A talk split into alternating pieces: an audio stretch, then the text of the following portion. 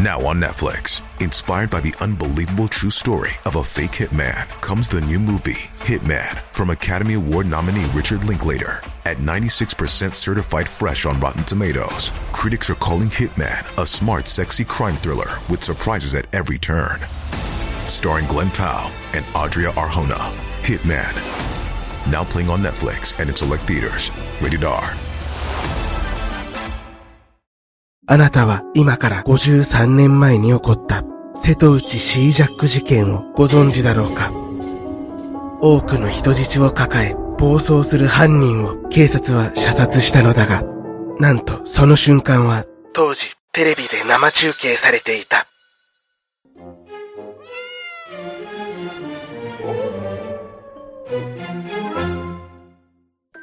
皆さんどうも、キキョウと申します。この動画をアップロードしてる頃には、宮崎で自撮りをつまみに、焼酎を飲んでると思います。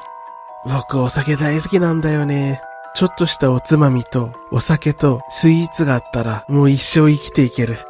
ちなみにお酒はどんだけ飲んでも顔に出ないし、普通よりはちょっと強いと思うんだけど、昔宮崎に住んでた頃に一回だけやらかしました。バイト先の飲み会で、焼酎をロックでもうガブガブガブガブ飲んでたら、気がついた時には自宅の布団の中にいました。そして襲ってくる地獄の二日酔いと、上太郎ばりにやれやれって言ってる母親と、氷のように冷たい目で僕を見てくる弟がいました。みんなもこれから夏休みやお盆とかで親戚と集まる機会もあると思うから、くれぐれも気をつけましょう。というわけで本題に入りたいと思います。今から50年以上前、広島県で船を襲い、多くの人質を取った男。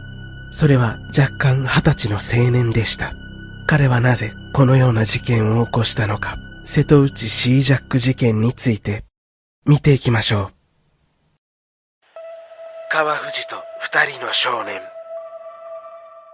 1949年、後に事件を起こす川藤信久は、岡山県で六人兄弟の三男として生まれた。船乗りだった父親は、基本的に家にはおらず、母親も宗教にどっぷりハマっており、いつも家を留守にしていた。そう、お世辞にも家庭環境が良かったとは言えず、川藤は近所で有名な問題児になっていた。すると彼は中学の途中から学校に行くことをやめ、窃盗などを繰り返しては何度も警察のお世話になるようになっていった。そして1970年5月10日、当時20歳だった川藤は福岡県内のとあるパチンコ店にいた。すると、そこで二人の少年と出会い、意気投合した三人は車を盗んで広島県へと向かっていた。だが、翌日の5月11日、車で移動中の彼らは山口県内で交通違反をしているところを警察に見つかってしまい、車を止められたのである。そして、その車が盗難車であることを突き止められ、三人は捕まってしまったのだった。しかし、連行される際、川藤は隠し持っていた猟銃で警察官を脅し、その隙を狙った少年の一人が持っていた刃物で警察官の胸を刺したのである。その後、少年のうちの一人は捕まったのだが、川藤と警察官を刺した少年は、そのまま盗難車で逃亡したのだった。そして二人は服装を着替え、再び別の車を盗むと、山口県内の検問を突破して広島県にたどり着いたのだった。そこで彼らは郵便局を襲い、その資金で大阪への逃亡を考えた。だが、広島県内もすでに警備体制が強化されていたため、計画を変更し、この日は駅の近くにある小さな山の中で野宿したのだった。すると、翌日5月12日のお昼過ぎに、ペレペレペレペレペレ。ペレペレペレペレペレ。ペレペレペレペレ。ゃ。山ん中で猟銃を持った不審な男たちがうろついちょるけ。なんとか旋回バカタレが。という通報が入った。ええー、杯元帥。そして、その数時間後、一人の警察官が川藤と鉢合わせになった。すると彼は近くにいた一般人に銃口を向け、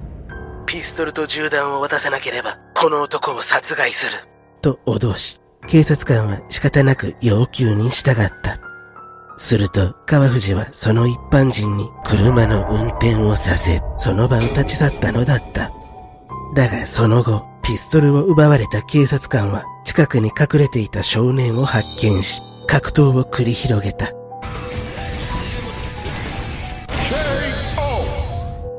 そして KO された少年はそのまま逮捕されたのだった。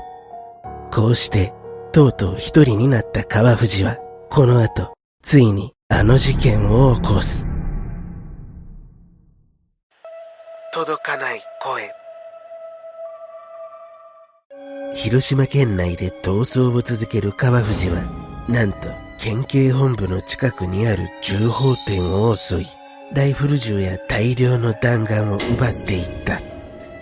すると彼は広島港に行き、そこで愛媛県行きの旅客船プリンス号を乗っ取ったのだった。バスジャックとか飛行機のハイジャックは有名な事件がいくつかあるけど、船を乗っ取るシージャックは日本じゃかなり珍しいよね。ああ、犯人が逮捕されるようなシージャック事件は戦後この事件以外には一件も起こってないからの。この時プリンス号には乗組員11名と乗客33名が乗船しており、川藤はその44人の人たちを人質にしていた。そのため沿岸沿いには広島県に在籍する1200人以上もの警察官が配備されることになった。さらに彼らが最初に車の窃盗事件を起こした福岡県の警察、プリンス号の目的地であった愛媛県の警察、また大阪府警なども協力し、この事件は多くの警察官が動員されることになった。すると追い込まれた川藤は銃を乱射し、一般人が乗っていたボートや警察のヘリコプターなどを銃撃したのだった。そう、この時点で4人の方が重軽傷を負っており、警察はこれ以上の被害者が出るのを防ぐため、川藤を狙撃する準備を始めた。また、川藤の父親も現場に駆けつけて必死に説得していたのだが、彼にその声が届くことはなかった。そして日付も変わった5月13日の午前9時52分。ついに事件は幕を閉じることになる。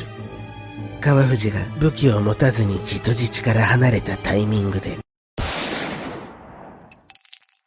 大阪府警のスナイパーが彼を狙撃したのである。